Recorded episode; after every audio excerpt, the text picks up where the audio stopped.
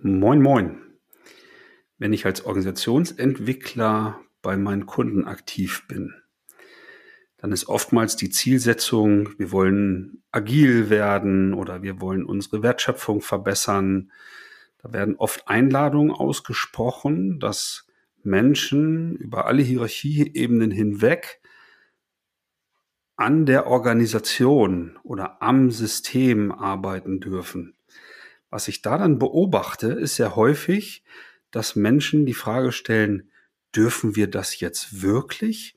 Müssen wir, wenn wir das jetzt anders machen oder das so entscheiden, müssen wir nicht den Chef erst fragen? In diesem Zusammenhang stolpere ich sehr häufig über den Begriff psychologische Sicherheit. Und um diesen Begriff soll es in der heutigen Episode gehen. Ich habe mit meiner Kurswechselkollegin Alina darüber gesprochen. Und wir haben mal versucht herauszubekommen, was steckt denn eigentlich hinter diesem Begriff psychologische Sicherheit? Was bedeutet das für die Organisationsentwicklung? Und wie kann das denn entstehen? In dem Zusammenhang haben wir uns zum Beispiel mit einer Google-Studie beschäftigt, die vor ein, einigen Jahren herausfinden wollten, warum sind Teams erfolgreich und andere Teams nicht so. Und sie sind ganz klar ähm, auf die psychologische Sicherheit als zentrales Element gestoßen. Wenn ihr also erfahren wollt, was Alina und ich herausgefunden haben in unserem Austausch, dann bleibt gerne dran. Hier spricht übrigens der Frank. Ich bin einer von den Kurswechslern und los geht's mit der heutigen Episode. Du hörst den Kurswechsel Podcast. Wir machen Arbeit wertevoll, lautet unsere Vision. Im Podcast sprechen wir über lebendige Organisationen, den Weg dorthin und die Nutzung von modernen Arbeitsformen.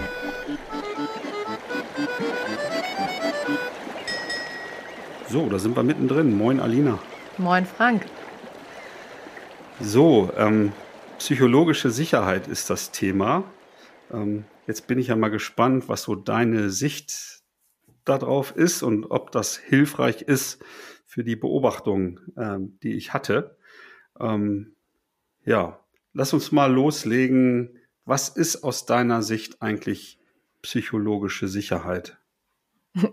Ja, ich glaube, wenn man sich dem Begriff so nähert, denkt man als erstes so an diesen Personenfaktor. Also wie sicher fühlt sich eigentlich eine Person in einem Team? Und das meint es ähm, tatsächlich gar nicht so, sondern es meint tatsächlich die in Anführungszeichen Eigenschaft von Teams. Wie gut gelingt es den Leuten untereinander auch, ich sag mal jetzt so eine gewisse Unsicherheit oder auch was Unvollkommenes untereinander zu teilen. Also es ist wenn wir das jetzt einordnen, halt nichts, was auf der Personenebene stattfindet oder auf der Organisationsebene, sondern es hat einen ganz klaren ähm, Rahmen so auf die Teamebene.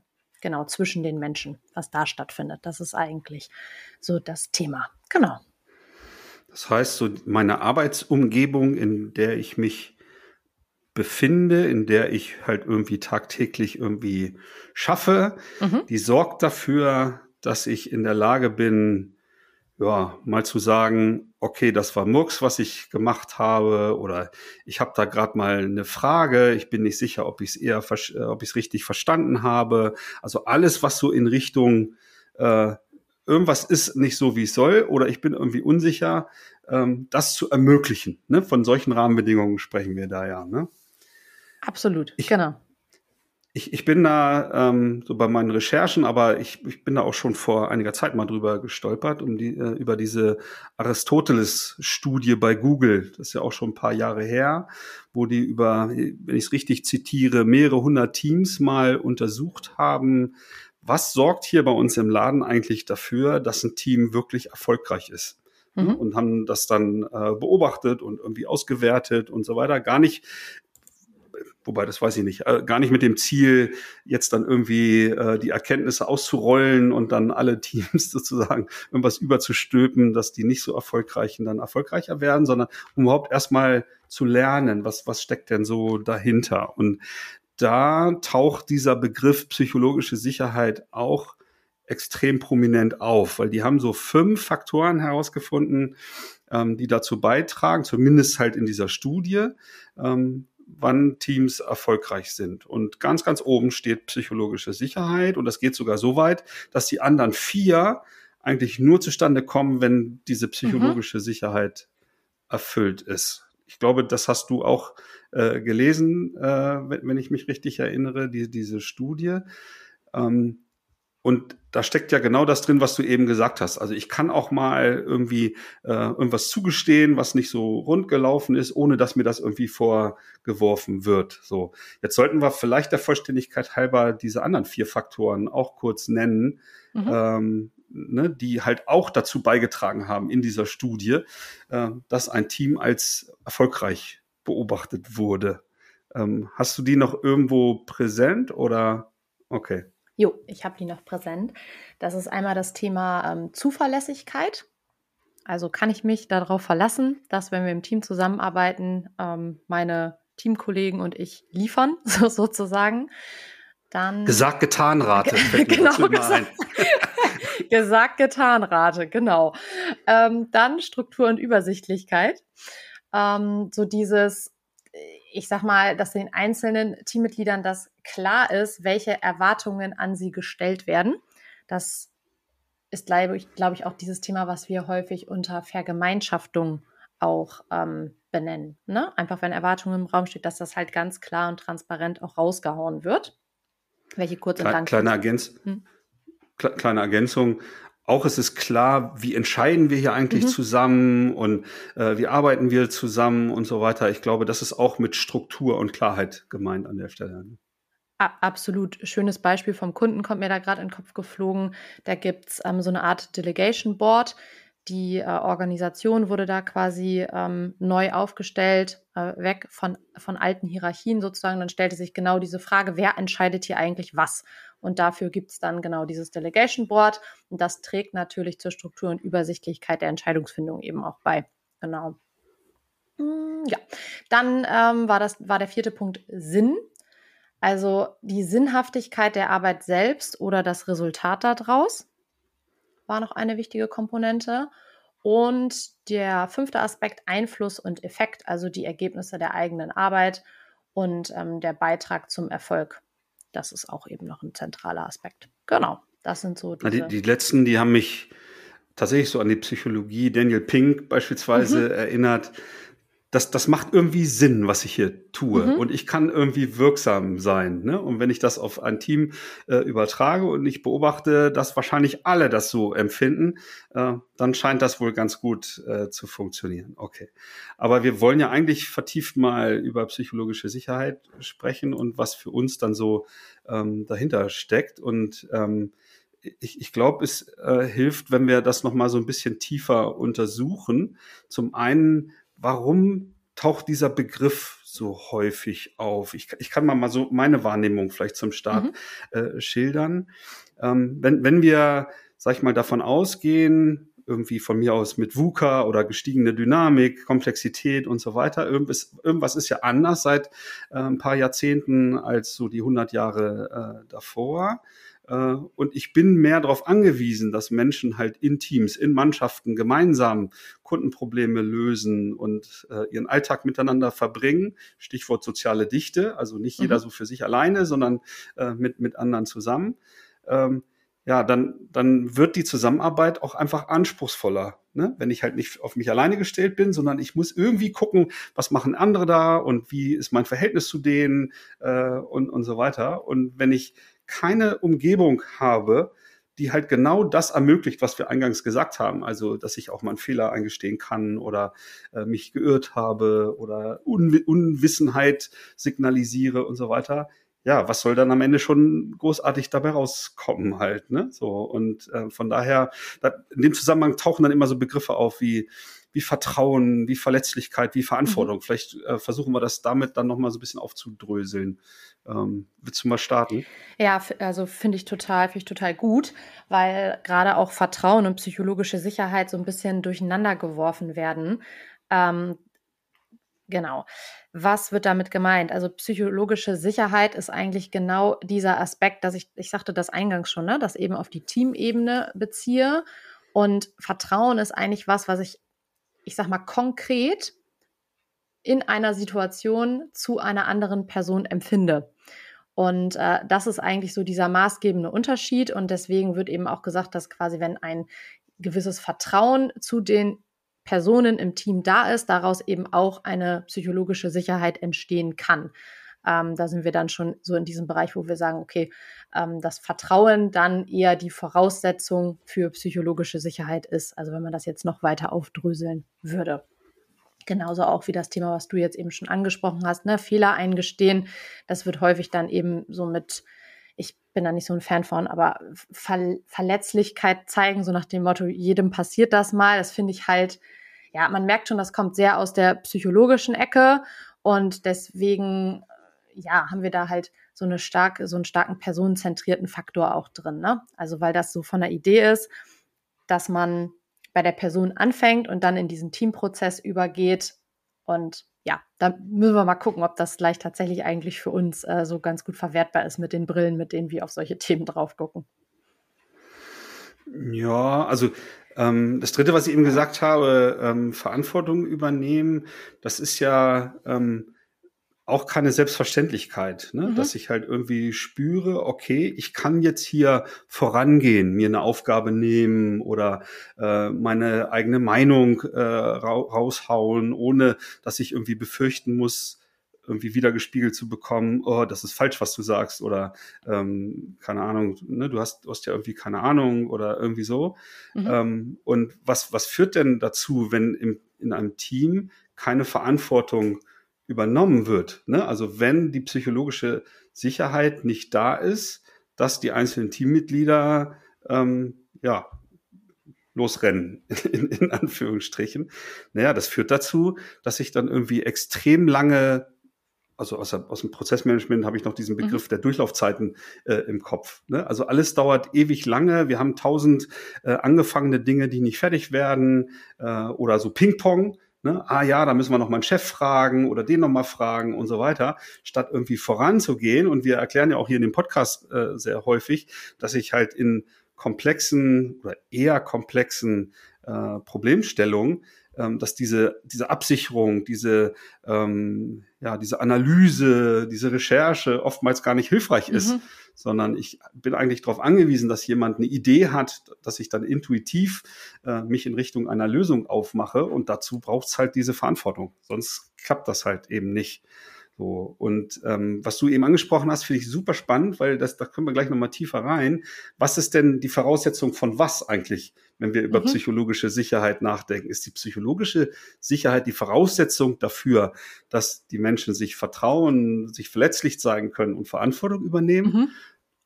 Oder braucht es was anderes, damit das irgendwie entstehen kann? Und ich glaube, äh, wir sind uns da einig, ähm, äh, dass ich halt sowas wie Vertrauen, Verletzlichkeit und Verantwortungsübernahme nicht anordnen kann. Da sind wir wieder bei diesem äh, defizitären äh, äh, Blick auf den Einzelnen, sondern dass ich halt ähm, die einzige Chance nur habe, die Rahmenbedingungen so zu gestalten, damit Menschen halt so zusammenarbeiten, so zusammen kommunizieren können, damit ich die Wahrscheinlichkeit erhöhe, dass sowas wie psychologische Sicherheit entstehen kann. Oder, oder siehst du das anders? Nee, also ähm, ich stimme dir da absolut zu. Das ist auch was, also während der Recherche, wo ich häufig ins Grübeln gekommen bin, weil ähm, psychologische Sicherheit tatsächlich als Voraussetzung für äh, Höchstleisterteams angeführt wurde. Und da hatten wir im Vorgespräch ja auch gerade schon drüber diskutiert es ist wahrscheinlich, also aus unserer Sicht wahrscheinlich eher die Folge, beziehungsweise eben eine Wechselwirkung. Ne? Wir hatten das ja auch in unserem äh, Kultur-Exe-Podcast. Das lässt sich eigentlich schön darauf übertragen, dass häufig argumentiert wird, eine, eine gute Kultur, was auch immer das dann ist, ist die Voraussetzung für ein erfolgreiches Team. Man kann es aber halt auch genau umkehren und sagen, ah, wenn ich irgendwie erfolgreich bin aus Gründen, stellen sich auch eher Komponenten ein, die dann die psychologische Sicherheit eben, ich sag mal, fördern, weil ich wahrscheinlich ein passendes Führungsmodell in Anführungszeichen habe oder die organisationalen Normen passen, also ich gute Prinzipien gefunden habe, die Selbstorganisation ermöglichen. Die Gruppendynamik stimmt dann vielleicht auch und ich habe auch, du hattest eben den sozialen Kit angesprochen, ich habe eine echte Mannschaft, also ich weiß, die, die mit mir gemeinsam versuchen, dieses Problem zu lösen, sind auch genau die richtigen Talente, die ich dafür brauche. Und dann bedingt sich das natürlich alles gegenseitig. Also es ist verdammt schwierig, das in so eine äh, zeitliche Reihenfolge eigentlich zu bringen. Also das ist ja häufig so, gerade so bei den äh, psychologischen Modellen, dass man immer versucht, Antizidenzien zu finden und dann auch nachher gewisse Outcomes. Aber das ist ja nicht die Realität. Das ist halt eine starke Vereinfachung. Und da steckt auch ein bisschen die Gefahr drin, in der Praxis dann hinzugehen und zu sagen, ja, okay, ähm, als erstes Element, um psychologische Sicherheit äh, zu, zu generieren, äh, schrauben wir an unserer Führung rum. Das kann man so machen als Experiment, aber nicht enttäuscht sein, wenn es dann halt nachher nicht so klappt, weil das Ganze ist einfach komplexer. Ja, und vor allen Dingen, ich, ich finde es immer anspruchsvoll, ähm, diese, diese wissenschaftliche Sicht halt so für mich zu interpretieren, dass ich da was mit anfangen kann. Mhm. Weil ganz oft steckt da einfach nur die Beobachtung drin. Ja. Das ist ja nicht ein, ein Konzept, wie man es richtig macht, ja. sondern einfach gucken, äh, wahrnehmen und irgendwie aufschreiben. Ne? So, mhm. da, äh, ich habe äh, gelesen von der Amy Edmondson, äh, die ja viel in diesem Umfeld auch zur psychologischen Sicherheit äh, geforscht hat. Und sie hat äh, so sinngemäß gesagt, naja, je mehr Murks ich in Teams beobachten kann, mhm. äh, umso besser ist die Leistung. Ne? Mhm. Also je mehr Irrtümer und Fehler zugegeben werden, umso höher ist die Leistung. Jetzt könnte man ja irgendwie interpretieren, wenn man sowas beobachtet. Ähm, naja, äh, die arbeiten nicht gut zusammen, da, da passieren so viele Fehler. Mhm. Äh, aber genau das Gegenteil ist der Fall. Dadurch, dass die psychologische Sicherheit so hoch sind äh, und sie erfolgreich sind, sind sie in der Lage, dieses gemeinsame Lernen halt hinzubekommen. Ne? Das heißt, äh, wenn irgendwas nicht klappt, sofort wird's reflektiert, irgendwie besser gemacht mhm. und, und so weiter. Ne? Und diesen Zusammenhang so zu, zu beobachten, ne? das ist ja nicht so, ihr müsst äh, mit erhobenen Zeigefinger, sondern das finde ich dann spannend halt ab, ne? dass sowas dann ja einfach nur eine Beobachtung erstmal ist. Ja, total. Und um das vielleicht auch noch mal so ein bisschen handhabbarer zu machen, ähm, stellt sich jetzt ja so die nächste Frage, okay, woran ähm, erkenne ich denn psychologische Sicherheit, ähm, ohne dass ich jedes Mal den Fragebogen von der Edmondson irgendwie hervornehmen muss und das ausfüllen lassen muss? Kann man auch machen, ist bestimmt auch spannend. Aber äh, wir haben das jetzt mal so zusammengedampft. Auf einmal, die, es besteht irgendwie die Möglichkeit, nach Unterstützung zu bitten und das wird auch getan. Also so diese erste Beobachtung. Dann auch, es gibt konstruktive Kritik, wird ausgetauscht und auch, du hattest es eben schon angesprochen, so diese Vergemeinschaftung von Irrtümern oder auch Fehlern. Wenn man das schon mal so relativ regelmäßig beobachtet, ist es schon mal erstmal gar nicht so ein schlechter Indikator dafür, dass die psychologische Sicherheit nicht so mies ausgeprägt ist. genau. Definitiv. Ja, und ich habe eine schöne Formulierung gefunden von deinem Lieblingskulturexperten Edgar Schein. da ist er wieder. da ist er mal wieder, äh, der so sinngemäß äh, gesagt hat, dass psychologische Sicherheit ermöglicht, gemeinsam Ziele zu verfolgen, ohne dass ich ständig mit meinem eigenen Selbstschutz beschäftigt sein muss. Ah, ne? Also das finde ich eine sehr schöne, eine ja. sehr schöne Formulierung. Ne? Also dass ich einfach drauf los und wenn was schief geht, ne, dann gemeinsam lernen. Und äh, in der Beobachtung auch wieder äh, gibt es halt viele Teams, wo ich halt sehr bedacht bin, was sage ich, wie handle ich und, und ne, das ist wie so angezogene mhm. Handbremse und ganz viel rumtaktieren, um da vielleicht nicht angreifbar zu sein, um äh, ja nicht irgendwie ja, keine Ahnung, äh, in, in Gefahr zu laufen, irgendeinen Bonus vielleicht nicht zu bekommen mhm. oder, oder vergleichbare äh, Dinge oder irgendwie inkompetent zu erscheinen oder ähnliches. Was, was hältst du von der Aussage? Oh, total viel. Ich habe mich gerade gefreut, dass du das Zitat reingebracht hast, weil ich finde es echt, echt schön. Und da kann man ja auch noch mal überlegen, wenn ich jetzt in einer sehr traditionellen Organisation unterwegs bin, die sehr strikt durchformalisiert ist, wo nicht so viel äh, Freiraum besteht, meine soziale Rolle zu gestalten, dann bekomme ich da natürlich ein Thema. Dann muss ich mich nicht wundern, wenn ähm, ja ich qua Rolle gewisse Fehler und Co. nicht zugeben kann, weil mir da ein Nachteil draus gemacht wird. Ne? Also sind wir dann im Endeffekt nachher genau wieder bei unseren hier schon im Podcast viel besprochenen ähm, Hebeln, wie ich eine Organisation gestalten kann oder auch die Rahmenbedingungen für ein Team gestalten kann. Ne? Also ich denke da auch gerade so, ähm, ohne dass wir jetzt die agile Welle reiten wollen, aber an Rahmenbedingungen in agilen Teams. Warum klappt es denn da, dass man mit unfertigen Arbeitsergebnissen aufwarten kann und das teilen kann? Weil wenn man das jetzt auf die psychologische Sicherheit zurückführt, müsste man dann ja sagen, ach, dann ist die ja quasi in agilen Teams häufiger da, weil die arbeiten ja die ganze Zeit mit unfertigen Geschichten sozusagen und teilen das auch. Was, wie ist da so deine Einschätzung? Du hast ja da echt sehr viel Erfahrung auch. Begleitung mit agilen Teams und Co. Genau, haben wir raus. Zu 100 Prozent. Das ist ein wunderbarer Schwenk, ne? weil wir jetzt mal überlegen, was, was habe ich denn für Möglichkeiten, mhm. ne? wenn es eben nicht dieses, ähm, ich provoziere mal wieder, dieses Anordnen. Ich erkläre den Teams einfach so, Freunde, wir brauchen psychologische Sicherheit, ne? vertraut euch ab morgen bitte mal und äh, mhm. übernehmt Verantwortung und so weiter. Äh, wissen wir, klappt nicht, ne? sondern ich habe nur die Möglichkeit über, ähm, keine Ahnung, ähm, wie heißt es immer so schon, entscheidbare äh, Dinge, also irgendwie ähm, ja, Regeln abzuschaffen oder mhm. einzuführen oder mhm. Prinzipien zu gestalten oder Abteilungsgrenzen zu verändern, Hierarchiegrößen äh, zu, zu senken, zu erhöhen und so weiter. Das sind ja alles so Stellschrauben, äh, ähm, mit denen ich operieren kann. Äh, und dann kann ich beobachten. Das heißt, dann äh, wird ja irgendeine Wirkung erzeugt von diesen Veränderungen, die ich bringe. Und dann kann ich hoffentlich äh, psychologische Sicherheit und die damit verbundenen Eigenschaften und Attribute beobachten. Ne? Und da sind wir sehr stark wieder an bei, bei dem Thema Teamarbeit. Und ähm, wenn ich sowas nutze wie Retrospektiven als, mhm. als Beispiel und ähm, ein Team lernt ne, durch Üben, ähm, dass es okay ist, da halt Dinge zu kritisieren, äh, die vielleicht nicht so gelaufen sind, wie wir uns das erhofft hatten, äh, in der Zusammenarbeit, in der Kommunikation äh, oder in dem Arbeitsprozess. Ne? Und äh, es entsteht sowas wie gemeinsam gemeinsames Lernen und so eine kontinuierliche Verbesserung. Ne? Das betrifft ja auch vor allem den Arbeitsprozess. Ne? Ist irgendwie das, was wir in irgendwelchen Dailies besprechen, äh, ist das Murks, müssen wir das anders machen, ist das zu häufig, ist das zu selten äh, und so weiter, um halt den, den Outcome meiner Arbeit als Team halt irgendwie zu verbessern halt. Ne? Und wenn mir das gelingt, das zu lernen, ich glaube, dann ist die Wahrscheinlichkeit durchaus gegeben und das zeigen ja viele Scrum-Teams, wo es gut funktioniert, ähm, dass da ein sehr hoher Grad an psychologischer Sicherheit vorhanden ist. Mhm.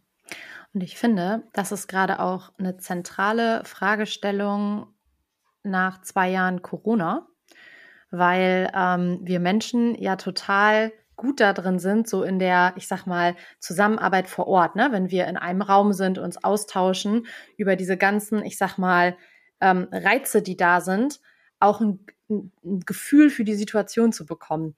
Jetzt ist die Zusammenarbeit virtuell und es gibt relativ viel Forschung auch dazu, dass diese ähm, ja, Reize einfach ein Stück weit runtergefiltert werden. Ne? Also Mimik und Gestik. Ähm, man ist irgendwie nicht mehr so nah dran.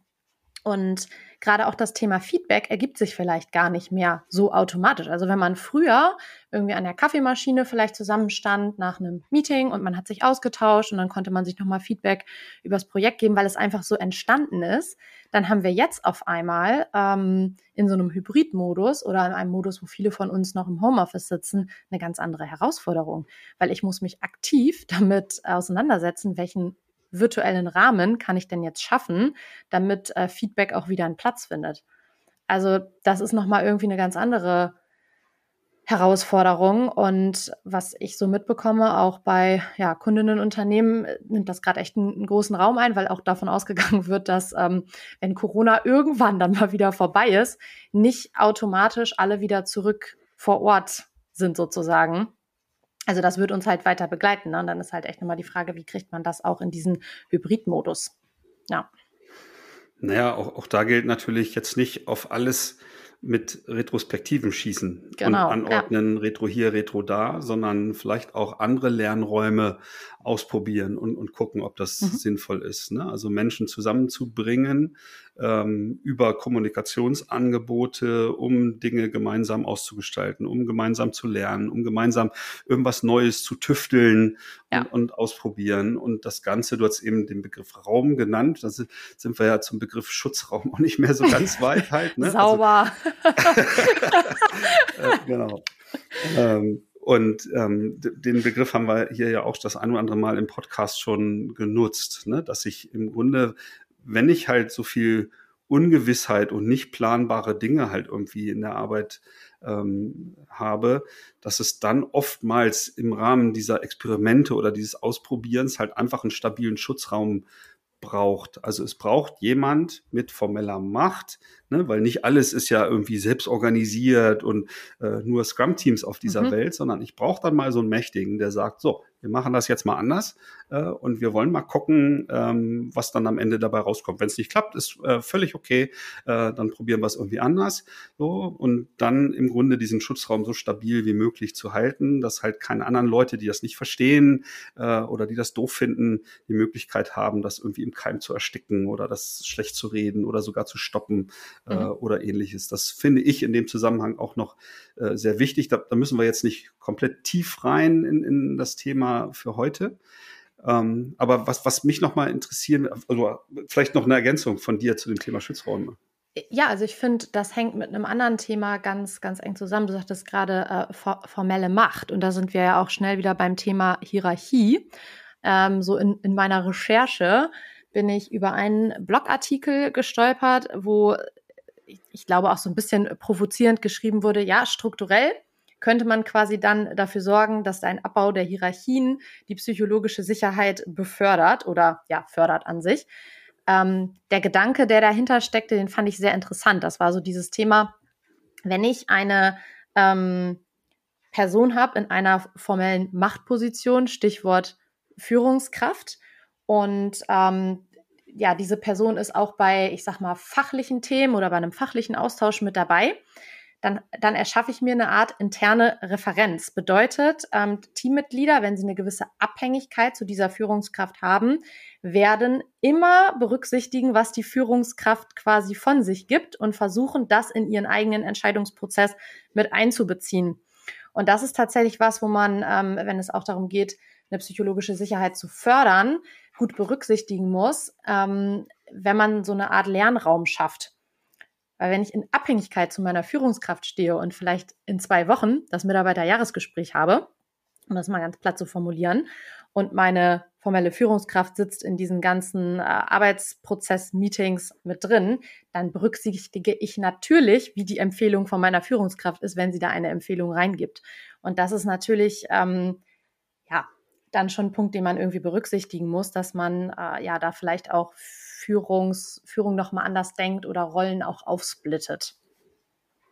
Also es ist in der Tat in, in meiner beruflichen Praxis schon des Öfteren der Fall gewesen, ne? dass äh, trotz ähm, gutem, agilen Vorgehen, so nenne ich es mhm. mal, Führungskräfte in Retrospektiven dabei waren, weil sie das so angeordnet haben, oftmals. Ich bin dabei.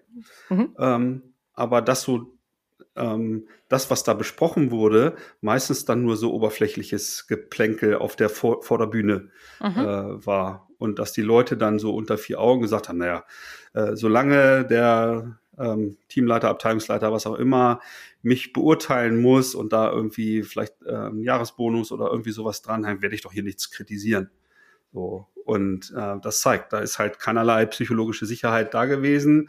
Äh, Verhalten ist so genau wie du sagst, sehr stark halt an der Führungskraft orientiert, mhm. also als interne Referenz mhm. und eben nicht an Kundenproblem, Markt, also eine externe Referenz und schon kann ich mir diesen Budenzauber da eigentlich auch schenken, äh, weil du wirst immer nur an der Oberfläche kratzen. Und deswegen ist für mich so in der jüngeren Vergangenheit eine Retrospektive ähm, eigentlich für die Menschen, die gemeinsam Wertschöpfung betreiben, vorbehalten. Und Führungskräfte haben da nichts zu suchen. Ne? Die können zu Reviews kommen, wo inhaltliche Arbeitsergebnisse vorgestellt werden, Artefakte gezeigt werden oder oder oder äh, und sind ja auch wertvolle Feedbackgeber und, und Tippsgeber und so weiter. Aber um gemeinsam zu lernen und in sowas wie Verantwortung und äh, ja, Verletzlichkeit und die, diese Dinge, die mhm. wir schon besprochen haben, halt irgendwie sich dahin zu entwickeln, sich dafür einen Rahmen selbst zu gestalten, da sollten Führungskräfte nicht dabei sein.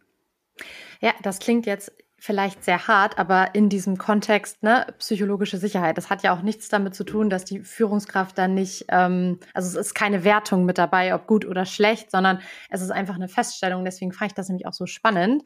Der ähm, William Kahn hatte ja schon früher an dieser psychologischen Sicherheit rumgeforscht, ne? Und er hatte halt diesen Punkt Führung als Voraussetzung für psychologische Sicherheit identifiziert. Aber also er hat es nicht so mit der, ich, ist ja auch Psychologe, glaube ich, gewesen, nicht mit dieser ähm, organisationssoziologischen Brille reflektiert, so wie wir das gerade gemacht haben, dass einfach unterschiedliche soziale Rollen ein unterschiedliches Verhalten oder auch ein vernünftiges Verhalten hervorbringen, sondern da war es sehr klar, so diese Idee, wenn der Führungsstil sehr wertschätzend ist und äh, man den, bei den Mitarbeitern proaktiv nachfragt, dann kann das so eine Art Vorbildcharakter sein und dann könnte die psychologische Sicherheit davon profitieren.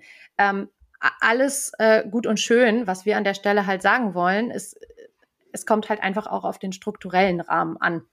Und da lege ich mir gegebenenfalls ein Ei ins Nest, weil ich halt Business-Theater provoziere. Genau. Naja, und wenn ich, wenn ich den Führungsbegriff einfach anders sehe als, sag ich mal, ähm, sozialer Prozess zwischen ja. Menschen und nicht in Abhängigkeit von einer Führungsrolle ja. oder äh, Führungskraft, dann, dann kriegt das die, die Aussage schon wieder einen ganz anderen Drive. Ja. Ne? Das heißt, wenn ich als Kollege ähm, sozusagen anfange, offen über Irrtümer zu sprechen, dann hat das ja auch etwas mit Führung äh, in dem Sinne zu tun oder Führen oder mhm. Führungsarbeit mhm. und so weiter, aber genau. klebt nicht an, an so einer Rolle, wo einer zwei Streifen mehr auf der Schulter hat. Ne? Und schon kann ich halt meinen Kollegen einen anderen Lernraum verschaffen, ohne dass ich da irgendwie ein besonderes Mandat habe. Und ich bin dann auch keine interne Referenz, weil ich eben nicht für Beurteilung, Verurteilung ja. oder solche Dinge ähm, Verantwortung trage. Ne? Und ähm, das, wie, wie ich vorhin schon gesagt habe, wenn ich selber vorangehe und äh, sowas wie ein Vorbild bin und zeige, wie aus meiner Sicht Verantwortungsübernahme geht, kann ich sehr wohl ja positiv auf im Grunde meinen Arbeitsrahmen, mein Team halt irgendwie einwirken. Ne? Und das ist halt das, wie wir ja oftmals äh, Führung halt verstehen und äh, interpretieren und eben nicht der eine da oben äh, ja. muss Vorbild sein oder so, genau. sondern das ist immer, das ist eigentlich egal, ne, wer da gerade Führung äh, praktiziert quasi. Genau, oder zugesprochen bekommt sozusagen. Ja, fand ich auch nochmal jetzt eine, eine richtig coole Unterscheidung. Genau. Ähm, ich denke gerade so, wir hatten ja letzte Woche Kurswechsel Offsite und da haben wir was gemacht, nennt sich Projektvernissage.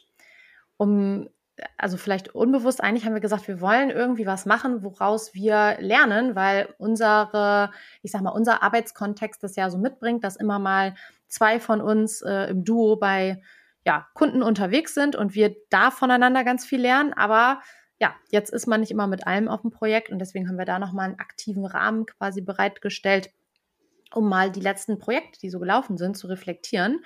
Und ich weiß nicht, wie es dir ging, aber ich, ich fand es mega und es hat echt nochmal die ein oder andere Erkenntnis zutage befördert. Das wäre also auch etwas, was man in einem vernünftigen zeitlichen Abstand immer mal wieder machen kann, dass man da aktiv auch Zeit für einräumt. Naja, das, das, was wir so tun in unserem Alltag als Organisationsentwickler, das sind ja in unserer Sprachwelt hochgradig komplexe Aufgabenstellungen. Das heißt, es gibt keine klaren Ursache-Wirkungsbeziehungen. Mhm. Ne, wenn du dies tust, kommt das am Ende dabei raus. Das heißt, wir sind darauf angewiesen, mit unseren Inter Interventionen ähm, letztendlich auch immer wieder Experimente zu machen und Dinge auszuprobieren und dann zu beobachten, okay, konnte ich damit eine Wirkung erzielen? Und ähm, sowas regelmäßig im Nachhinein mal zu reflektieren und auch mit den äh, Kollegen, Kolleginnen halt irgendwie zu teilen, ist einfach mega wertvoll, weil da funktioniert halt auch nicht alles.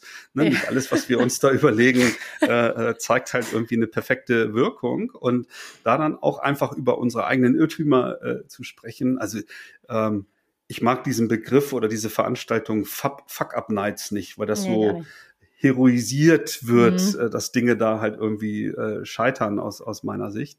Aber ne, du hast Lernraum gesagt, finde ich ein angemessener Begriff. Ne? Also einen Lernraum zu skizzieren, um dann aus, aus genau solchen Dingen, die eben nicht gut funktioniert haben, die richtigen Rückschlüsse zu ziehen und es vielleicht äh, in äh, vergleichbaren Kontexten dann ein bisschen anders zu machen. Also fand ich ja letzte Woche schön, dass du es angesprochen hast, fand ich sehr lehrreich und hilfreich für uns als Team auch. Genau. Ja, ähm, ich, ich glaube, wir können es mal so mit dem Blick äh, auf das Thema psychologische Sicherheit auch für heute bewenden lassen. Mhm. Ähm, wir hat das wie immer viel Spaß gemacht, äh, mit dir sozusagen da auf Forschungsreise zu gehen und mal so hinter die Fassade äh, von bestimmten Begrifflichkeiten und, und Sichtweisen von Wissenschaftlern und Autoren halt irgendwie zu gucken. Ähm, ich hoffe, ähm, dass du Hörer auch äh, unsere Sichtweise gut nachvollziehen konntest. Wenn das nicht der Fall sein sollte, dann geh mit uns gerne in Diskurs. Also wir freuen uns auch immer, wenn, wenn Menschen, Hörer andere Sichtweisen haben und wir vielleicht auch was lernen können von den Sichtweisen, die wir vielleicht gar nicht richtig gedeutet haben oder gar nicht richtig verstehen. Und ähm, ja, manchmal bekommen wir auch solche ähm, E-Mails oder ähm, in den sozialen Kanälen äh, kommt mal jemand ähm, aus der Deckung und, und tauscht sich mit uns aus. Da freuen wir uns immer sehr. Der Vollständigkeit halber die E-Mail E-Mail-Adresse, an die ihr Lob und Kritik sehr gerne loswerden könnt, lautet ähm, podcast.kurswechsel.jetzt. Ansonsten sind wir bei LinkedIn und auch immer noch hier und da bei Twitter ähm, unterwegs. Ja, Alina, dein Schlusswort zur psychologischen Sicherheit. Ja, in diesem Sinne würde ich sagen, ne? Also mir hat es auch eine bolle Freude gemacht. Fand ich cool, dass wir das Thema mal so ein bisschen aufgebohrt haben. Und dann würde ich sagen, haben wir es für heute. Sehr gut. Dann bis bald. Ciao, ciao. Schön, dass du wieder reingehört hast. Mehr Infos zu uns und diesem Podcast findest du unter www.kurswechsel.jetzt.